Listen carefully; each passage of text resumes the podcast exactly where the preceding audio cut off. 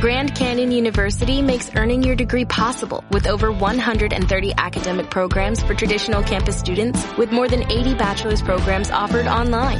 GCU provides you with the personal support you need from complimentary unofficial transcript evaluations within 24 business hours to scholarships, academic support, and your GCU graduation team led by your own university counselor. Find your purpose at GCU. Private, Christian, affordable. Visit gcu.edu. Hola, ya estamos aquí con otro episodio más de mis aventuras y desventuras en Corea del Sur. Concretamente el noveno, y en este episodio me voy a centrar en la adopción de lo mejor que me ha dado Corea, dos bichitos peludos que llenan mis días de alegría y amor. Por lo que este episodio va a hablar solo de gatos, adopción de gatos, y si no te interesa mucho, pues te lo puedes saltar. Nos contactaron del refugio público de Seúl, donde habíamos enviado la petición de adopción de dos gatitos hermanos que nos habían robado el corazón. Lo veíamos con una aplicación. Fuimos al refugio y cuando llegamos nos encontramos que el negrito estaba solo y alguien había adoptado a su hermano pelirrojo. Era una pelusa despeinada de pelos negros, hecha una bolita en un rincón de la jaula, mirando con sus enormes ojos asustados al exterior. La trabajadora nos dijo No os preocupéis, tengo otro chiz que a los gatitos pelirrojos eh, los llaman quesitos en Corea. ¿Qué pasa, Noche? Que una pequeña interrupción, que Noche quería aparecer en el podcast porque es sobre él, algo tenía que contar. Y esto me pasa mucho cuando les estoy grabando. O sea, me oyen hablar, porque normalmente lo hago los sábados por la mañana cuando estoy sola. Entonces, como me escuchan hablar y hablo mucho con ellos, vienen a responderme. Entonces, tengo que parar el podcast y hacerles caso y volver a empezar a grabar. Y que en este podcast, si interrumpen, voy a dejar sus interrupciones. Creo que no van a interrumpir más, porque ya se han dado cuenta que estoy grabando. Pero si vuelven a interrumpir, las dejaré para que podáis disfrutar de sus vocecitas o de lo que tengan que aportar. Bueno, decía que en Corea a los gatos pelirrojos los llaman cheddar, que creo que es por el color naranja del queso cheddar americano. Pero no lo sé, no lo he preguntado, porque a mí si me dices color queso no se me no pienso en color naranja. En fin, que a mí me daba igual el color. Podía ser cualquier otro que estuviese allí. De hecho, aún me acuerdo de una gatita, tenía tres colores, por lo que pienso que era hembra, que maullaba a pleno pulmón para que la sacaran de la jaula, pero era muy muy pequeñita, entonces no sé si nos hubiesen dejado llevárnosla, porque no te dejaban adoptar gatos muy pequeños. Y de hecho, antes de poder reaccionar de, ah, pues, pero que me da igual, que tenía en mis brazos un pequeño dragón rojo agarrándose fuertemente a la vida, ronroneando como si no hubiera un mañana, y ya no había nada más que hacer. Se venía con nosotros. Nos había elegido. Como íbamos a adoptar a dos hermanos, llevábamos solo un transportín. Pero recuerdo que en el último momento, mi yo previsor improvisó otro transportín por si acaso, con una caja y una red que tenía yo para arreglar las ventanas de las mosquiteras, una mosquitera. Y menos mal porque al no ser hermanos los teníamos que llevar separados. Bueno, rellenamos los formularios de adopción en los que nos comprometíamos a castrar a los gatos y mandarles fotos, el informe de castración o algo así, un, recibo que, del veterinario y información de cómo estaban los gatos pasados un mes. Y ya emocionados y abrumados nos fuimos de vuelta a casa con dos gatos maullando porque no sabían qué pasaba, pero bueno, maullan un montón siempre. El negro ya tenía nombre desde casi el principio. Noche. Español de principiante. Mi pareja elige un nombre, que además me encanta. Y el pelirrojo aún no estaba claro. No había prisa porque yo siempre es como, bueno, cuando veamos a los gatos es como, ah, ¿qué nombre le vamos a poner? Y yo, espérate, porque luego los conoces y les ves la cara y les ves el, el carácter y dices, se llama así. Que a veces tienes el, el clic, no lo tienes antes. Noche cuando lo vimos, o sea, Noche le venía al pelo, le queda perfecto y, y es su nombre. No podría tener otro nombre. Pero como digo, con el pelirrojo, pues no, no sabíamos qué nombre ponerle y dijimos, bueno, pues ya cuando lo conozcamos mejor, encontraremos un nombre perfecto. Entonces era Noche y no sé cómo lo llamábamos. Yo creo que le llamaba Dragón o algo así, porque es que era súper flaquito y con, parecía un dragón. Bueno, al llegar a casa y dejarlos sueltos, pero vigilándolos porque no eran hermanos, podían haber rifirafes, el perro rojo se puso a investigar intrépidamente la casa. O sea, nada más abrir el transportillo y se puso a oler todo, y a buscar todo, ya sin ningún tipo de vergüenza. Pero Noche es mucho más prudente y atemorizado, tardó bastante rato en salir del transportín. Él dijo, yo aquí me siento seguro, me quedo tranquilo. Y, y nada, claro, como el pelirrojo salió corriendo y tal, nos quedamos mirando y no andaba bien. Y era como, mm". igual es por el transportín o algo, entonces nos fijamos mejor y descubrimos que cojeaba de una patita. Entonces vimos también que en el costado tenía una raya de pelo mucho más corto que el resto.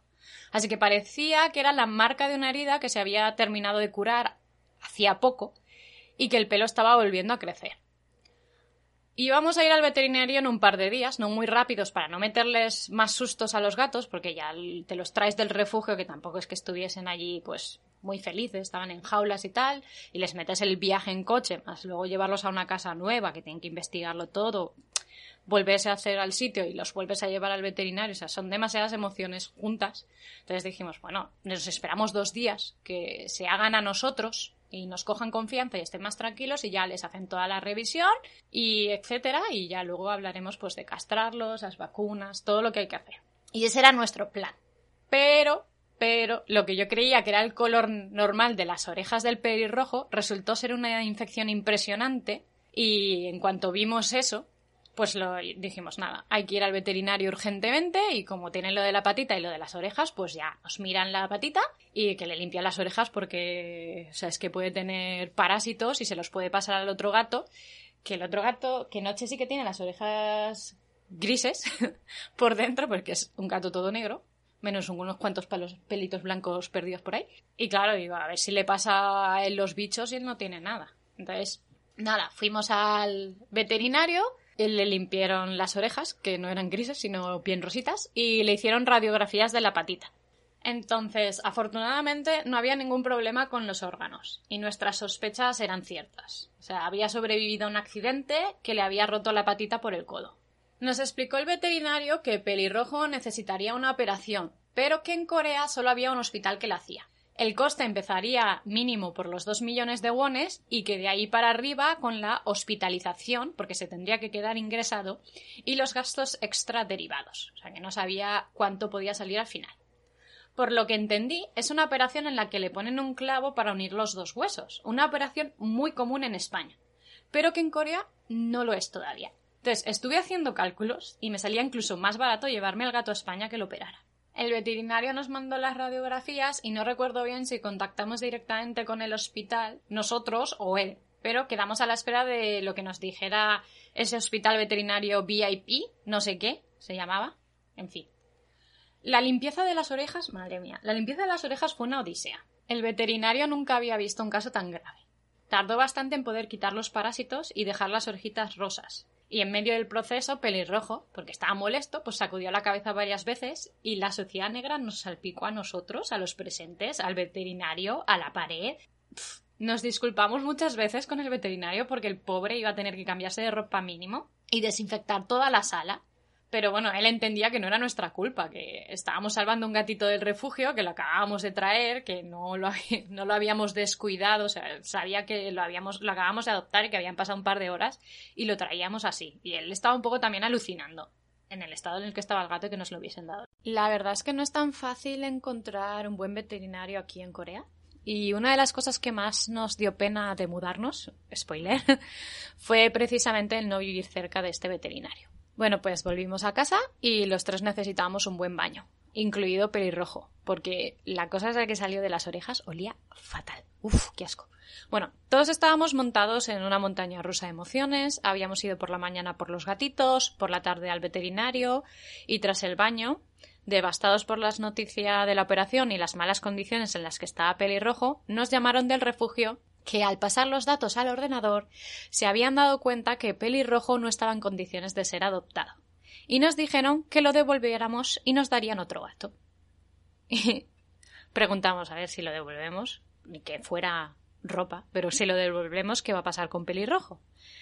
Sabíamos la respuesta, pero aún así lo preguntamos. Y nos dijeron, bueno, intentaremos darlo en adopción, pero lo más seguro es que lo sacrifiquemos. Y visto la aplicación, la facilidad con, la que se sacrifican los gatos, estaba clara cuál era la respuesta. No necesité que mi pareja me dijese lo que estaba respondiendo la trabajadora, porque yo ya sabía más o menos pues, que lo iban a sacrificar, sabía que ese iba a ser el resultado.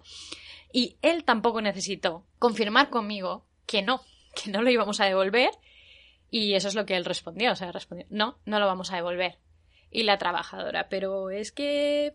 Eh, que no os precipitéis, pensároslo bien, porque sois estudiantes, que no éramos estudiantes. Bueno, los dos está... él estaba terminando la universidad, pero ya estábamos, los dos estábamos trabajando.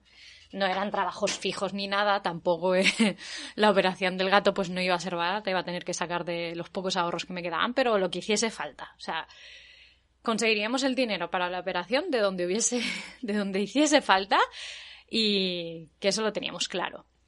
Además es que hay gatos felices, cojitos, o con tres patitas, incluso con dos patitas con parálisis de las patas traseras. O sea, es que era un plan de no lo vamos a sacrificar por esto, porque coge un poco o se quede medio cojito para siempre. O sea, me parece súper fuerte. Mientras el gato no sufra, ¿vale? Y pueda llevar una buena vida, yo no entiendo la necesidad de ponerlo a dormir. Entonces, esa noche lloramos mucho, lloramos un montón. Eh, los gatos todavía no se llevaban bien y tenían que dormir en habitaciones separadas. Por suerte, aún eran vacaciones de verano y podíamos supervisarlos y hacer el acercamiento despacio. Pero tras un problema, viene otro.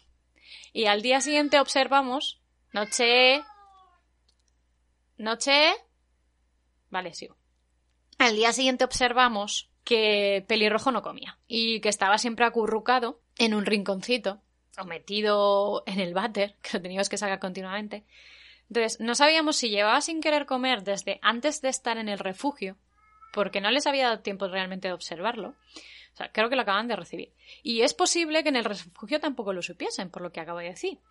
Entonces decidimos observarlo durante todo el día por si era el shock de la visita al veterinario y el baño posterior, más el cambio de casa, y si no comía durante ese día, pues volveríamos a ir al veterinario. El segundo día no se acercó a la comida ni al agua. Al tercer día por la mañana ya, nada más levantarnos, nada más abría el veterinario, estábamos ahí con el gato otra vez. Entonces el veterinario le puso una inyección porque no, no era el problema solo de infrapeso que tenía, sino que además estaba deshidratado. O sea, ni comía ni había estado bebiendo más de los días que nosotros habíamos pensado. O sea, que esto posiblemente venía desde antes del refugio. Nos dio una botella con un líquido para ponerle en la comida, que en teoría le abría el apetito y le haría más irresistible la comida, pero ni con esas quería comer ni beber. Entonces, ahí ya encontramos cuál era el nombre para pelirrojo. Mi pareja lo llamó Kyoru encontró el nombre, Kyoru, que significa algo como no te rindas y gana. Entonces, pelirrojo se llama Kyoru. Empezamos a darle de comer como si fuera un bebé, cada dos, tres horas, pero teníamos que obligarle a comer y beber con una jeringuilla. Entonces le dábamos poca comida, despacito, cada dos horas más o menos porque era verano y podíamos, levantándonos por la noche para darle de comer. Y estuvimos bastante tiempo así, porque recuerdo que yo empecé en la universidad, los gatos los adoptamos en agosto, entonces durante todo el mes pasado el mes, porque yo empecé en septiembre, tuvimos que estar dándole de comer nosotros, como si fuese un bebé. Y cada paso adelante con Kyoru fue una llorera. O sea, nunca jamás creí que lloraría por ver una caquita en el arenero. Pero sí, así estábamos llorando porque sabíamos que había usado el arenero y porque había engordado y porque había jugado y porque... O sea, todo. O sea, cada vez que hacía algo mínimo que no era estar deprimido en un rincón mirándonos así como pues para nosotros era como una batalla ganada y llorábamos.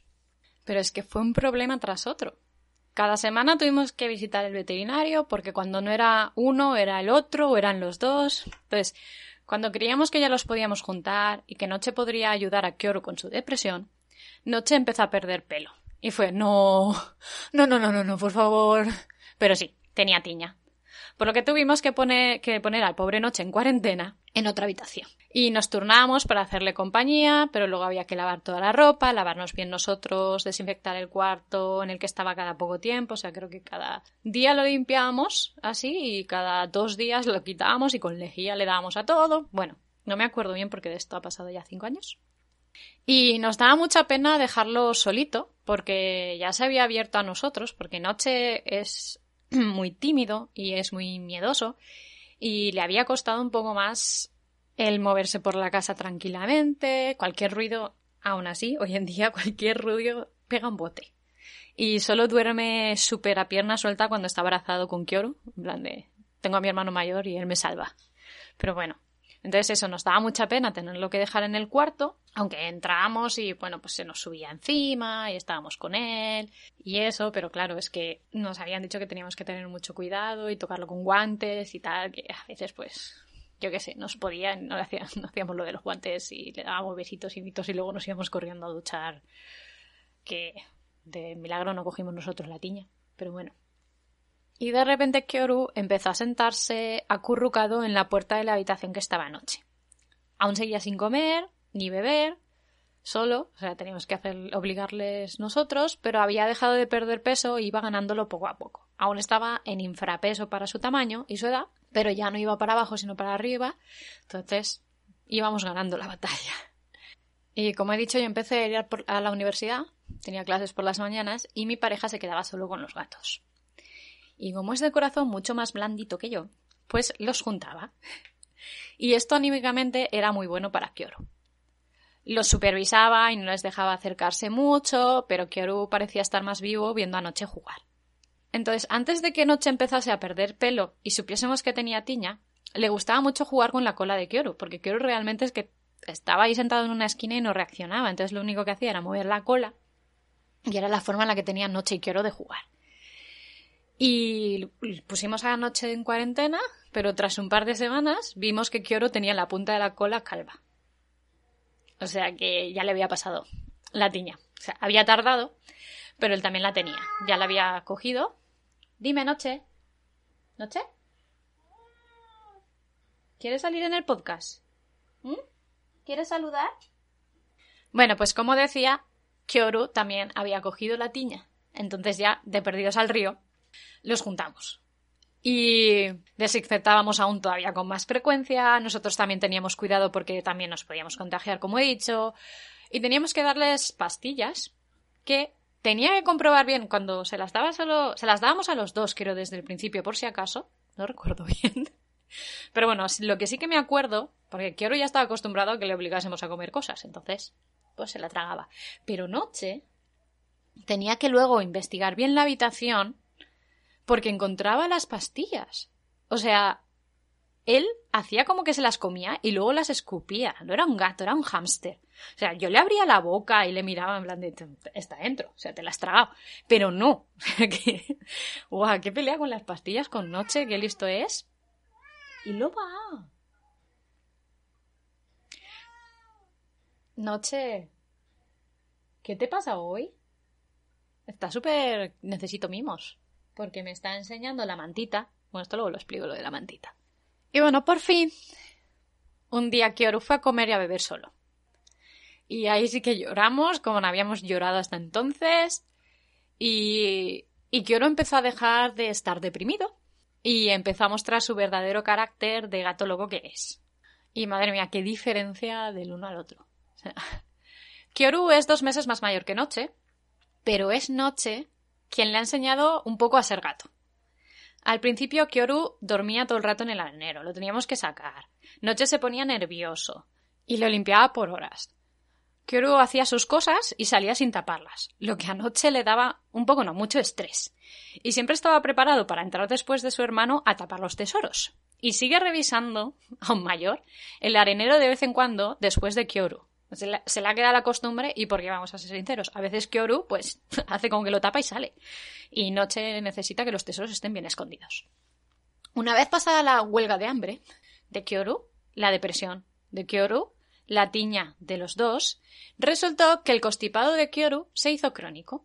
Y vamos a tener un gato que estornuda moquitos para siempre.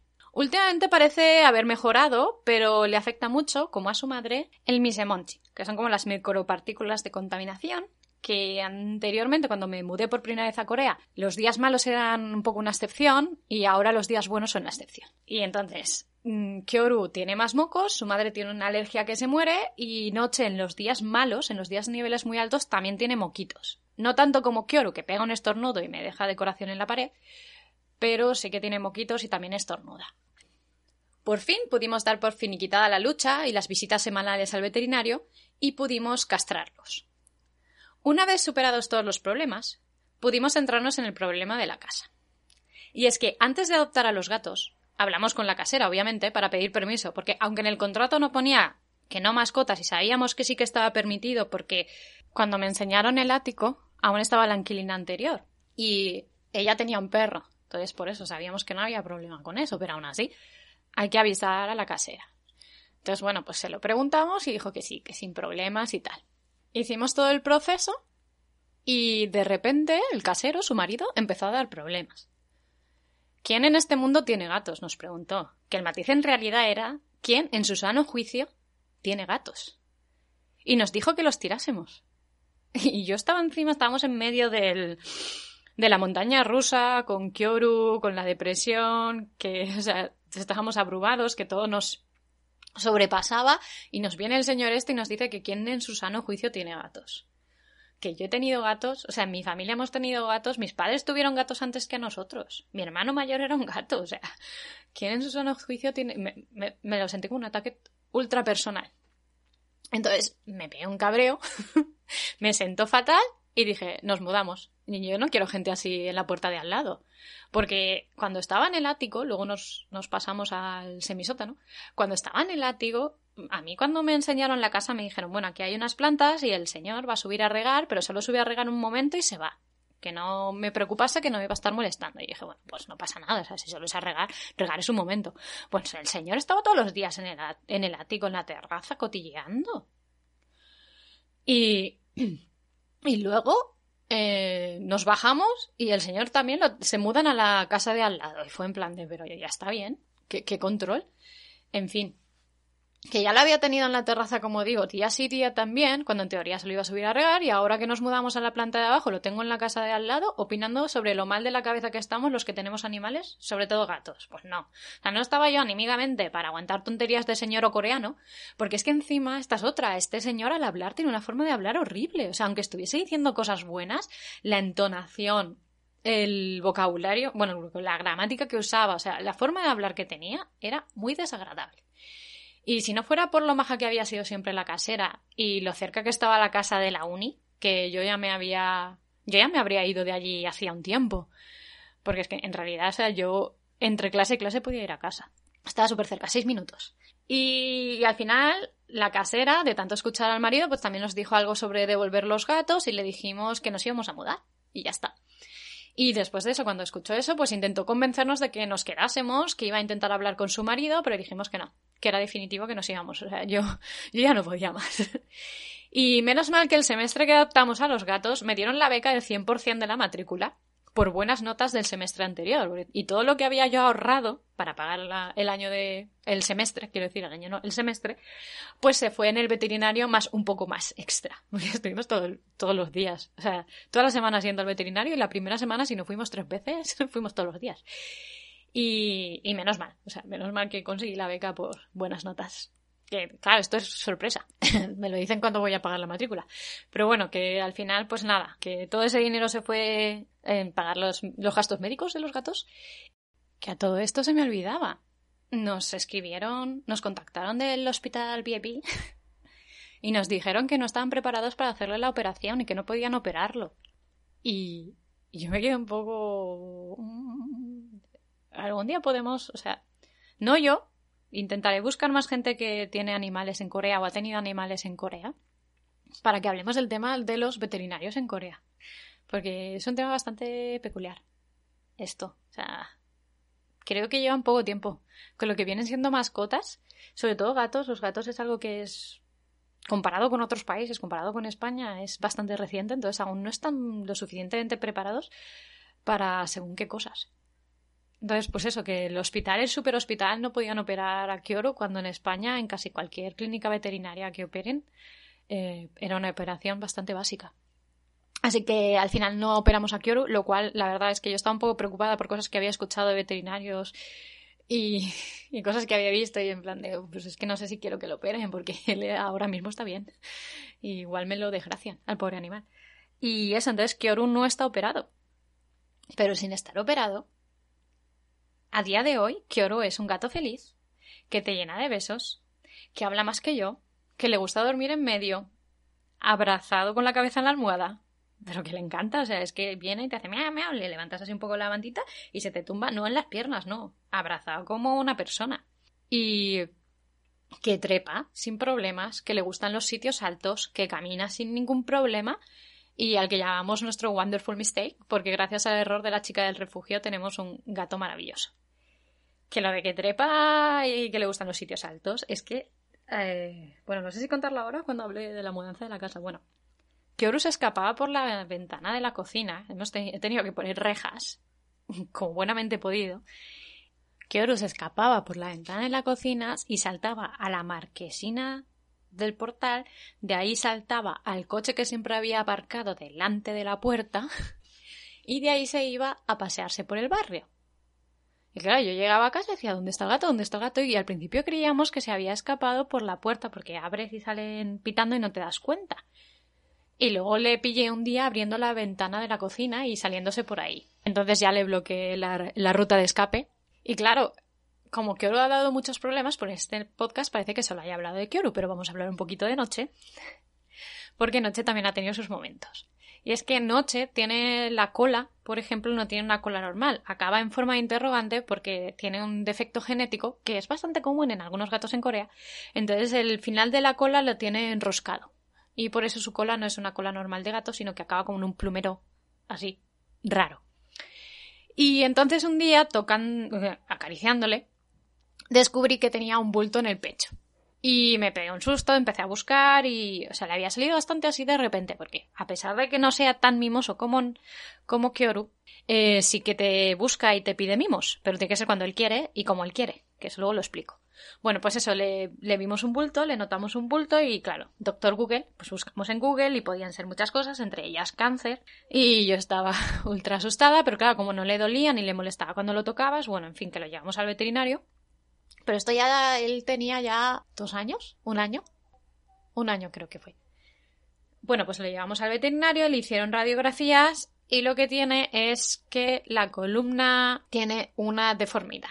Entonces es algo genético, por eso digo que Noche es un gato alienígena, porque es un poco especial. Y entonces cuando se sienta, pues se le queda así como el pecho más para afuera y es incluso más bonito. Vamos, que no le afecta para nada. Entonces, claro, el susto se soluciona pronto y tal. Entonces, claro, Noche tiene un defecto en los huesos genético que ahora ya ha crecido del todo y no, no tiene ninguna otra deformidad. Por suerte, esas deformidades de la columna pueden ser peligrosas porque les pueden afectar a los órganos, porque al, al cambiar la forma de la columna, pues pueden afectar al espacio que tienen los órganos, pero con Noche no hay ningún problema con eso. No le molesta y para todo lo demás está sano. Ahora los dos están muy sanos, no tienen ningún problema, tienen todas las vacunas al día, todo perfecto. Y bueno, decía, anoche es un gato alienígena, por esto que he dicho, que le asustan los ruidos y siempre está alerta, es muy miedoso. Echa de menos a su mamá y esto lo digo porque a día de hoy, con casi cinco años, sigue amasando. Entonces esto se supone que es una característica de los gatos que han sido destetados de sus mamás muy pronto. Y además es que Kyoru viene y te da mimos, pero para que le des mimos anoche y se quede un buen rato contigo, tienes que coger su mantita, tiene dos mantitas, para que las podamos lavar, porque normalmente les gusta la mantita y si pierde el olor y tal, eh, no, no les gusta que se las laves mucho, pero como he dicho, es muy especial y es muy maniático de la limpieza. Y si la mantita está sucia, te pide que se la laves, te pide que se la cambies. Antes de que encontrásemos una mantita, bueno, las mantitas que le gustasen a él, que en realidad son dos sábanas veraniegas coreanas, un poco distintas a las españolas, pero bueno. Nos lo hacían el pijama. Nosotros estábamos durmiendo y se ponía ahí a amasarnos el pijama y nos levantábamos con toda la espalda mojada cuando no nos habíamos dado cuenta porque el pijama, por suerte, no nos había pillado el amasamiento pegado al cuerpo, porque cuando te amasa pegado al cuerpo te hace daño, que te clava las uñitas. Y eso. Entonces ahora tiene sus mantitas, sus sabanitas, especiales y te pide mimos y tienes que coger la mantita y él se pone ahí a amasar, como si fuese su mamá, y se duerme. y los levanta y se va, que ya, ya ha terminado. Que además te juzga, te juzga continuamente. Tú estás haciendo, yo, a mí me gusta mucho hacer el payaso y yo me siento juzgada realmente, porque se me queda mirando con una cara de... Ay. Que considera su misión hacer que te levantes temprano los fines de semana o en los días que es festivo. O sea, él se pone nervioso si estás durmiendo de más. Está acostumbrado que nos levantamos súper temprano. Nos levantamos entre las 5 y las 6 de la mañana normalmente y los fines de semana que podemos dormir, los días festivos que podemos dormir, él a las 5 o 6 de la mañana cuando ve que sale el sol, viene y se te pone a maullar y se pone muy histérico, te levantas, él ve que ha cumplido su misión y se, y se vuelve a dormir. Es como, ya he terminado mi trabajo que cuando te ve, o sea, cuando venimos a casa, porque los dos gatos vienen a saludarnos en la puerta. ¿Qué hora para escaparse? Noche para decir bienvenidos a casa. Y muchas veces cuando caminas por su lado y quiere mimos, hace pa y se tumba de lado y te enseña la tripa y le acaricia la tripa porque a los dos gatos les gusta que le toque la tripa, que hay algunos gatos que no les gusta. Te acaricia, le acaricia la tripa y se queda a gusto y luego se va. Y es un gato negro muy elegante, muy limpio, muy maniático de la limpieza. No puede haber un solo pelo en el, en el agua, que a veces se la pone recién limpia y se cae su propio pelo al agua y ya se pone a maullar, histérico perdido. Que bueno, hemos cambiado una fuente con filtro para evitar estos problemas, porque claro, cuando no estoy en casa no le puedo cambiar el agua y él está muy nervioso, tiene sed, pero si hay un pelo no puede beber. Obviamente, yo tampoco me gustaría beber de un vaso con pelos. Y bueno, hasta aquí el podcast especial de adopción y de mis felinos. Y me he intentado controlar porque si empiezo a hablar de ellos, pues puedo estar hablando de mis gatos durante horas, como todas las madres de gatos. Y espero que os haya gustado. Es algo más largo de lo normal. Y, y eso que lo he intentado cortar, pero como digo, si me pongo a hablar de mis gatos, pues podemos estar horas y horas y horas. Y de hecho, me he dejado historias, pero es que, pues, que igual a la gente no le interesa. Si algún día eh, madres de gatos o amantes de los gatos queréis que hagamos un podcast con ellos, o sea, un directo con ellos o algo, pues lo intentaré, pero que oro sí que se sienta. Hablar. Hablar no, pero sí que se sienta. Hablar cuando él quiere. Y Noche no, Noche no le gusta tanto estar en brazos, tiene que ser a su modo, con la mantita, cuando él quiere, o sea, lo puedes coger en brazos, se deja un rato, pero a los cinco minutos dice, bueno, ya, cinco minutos es mucho. Dice, bueno, pues ya, ¿no? Y Kioru no. Kioru viene, por ejemplo, cuando mi pareja está jugando, digo que había terminado el podcast, pues no, no ha terminado. Cuando mi pareja está jugando, eh, a él le gusta sentarse en sus y a mí, cuando estoy teletrabajando, le gusta sentarse en las piernas hasta que no las sientes más y te las quieres cortar. Y él está ahí súper a gusto dormido, tranquilamente, durante horas. Puede estar horas y horas encima tuyo. Y noche no. Noche te pide un poco de mimos, lo subes, lo acaricias y al rato hace, uff, ya, me agobias. Y se va. y luego vuelve y te araña por la espalda y pide que lo vuelvas a coger. Y, es continuo. Haces mucho ejercicio de brazos. Y bueno, hasta aquí, hasta aquí. De hecho, sí, ya, terminamos. Terminamos, no hablemos más de mis gatos. Muchas gracias por escucharme. Nos vemos en el próximo episodio que estoy preparando un extra de responder preguntas y es una pregunta que me ha hecho una oyente, Mónica M, que es el siguiente guion que estoy escribiendo y que va a ser mucho más largo. Digo que en los extras puedo explayarme más de 20 minutos y, os recuerdo que podéis dejarme preguntas tanto en los comentarios de iVoox o por Instagram o por Twitter, ya sea por mensaje privado o en una mención o al email en aprespan.gmail.com como os parezca cómodo. Entonces, yo intentaré responderlo en los siguientes podcasts extras. Ya tengo dos extras preparados o sea, pensados para hacer. El primero que saldrá en el siguiente podcast de Aprespan en Corea y otro que va sobre visas, que saldrá después. Son tres, es verdad. El de la vida en Corea en general, visas, pero que no me voy a poner muy técnica, sino mis, las visas que yo he tenido y cómo ha sido el proceso y que esto cambia mucho. Y mis periplos alquilando casas en Corea, porque hice el de alquiler en Corea con, con vocabulario y voy a hacer uno extra hablando realmente de lo que es experiencia alquilando casa, con precios, con cualquier cosa que si queréis preguntar algo, pues podéis hacerlo porque me lo estoy escribiendo, aún estáis a tiempo. Entonces, cualquier otra duda que queráis que añada, o cualquier curiosidad que queráis que añada en los podcasts, dejarme un comentario, como he dicho, y nos vemos en el siguiente podcast. Muchas gracias. Todo ¿No te encantaría tener 100 dólares extra en tu bolsillo? Haz que un experto bilingüe de TurboTax declare tus impuestos para el 31 de marzo y obtén 100 dólares de vuelta al instante. Porque no importa cuáles hayan sido tus logros del año pasado, TurboTax hace que cuenten. Obtén 100 dólares de vuelta y tus impuestos con 100% de precisión. Solo con Intuit TurboTax. Debes declarar para el 31 de marzo. Crédito solo aplicable al costo de la presentación federal con TurboTax Full Service. Oferta sujeta a cambios o cancelación en cualquier momento.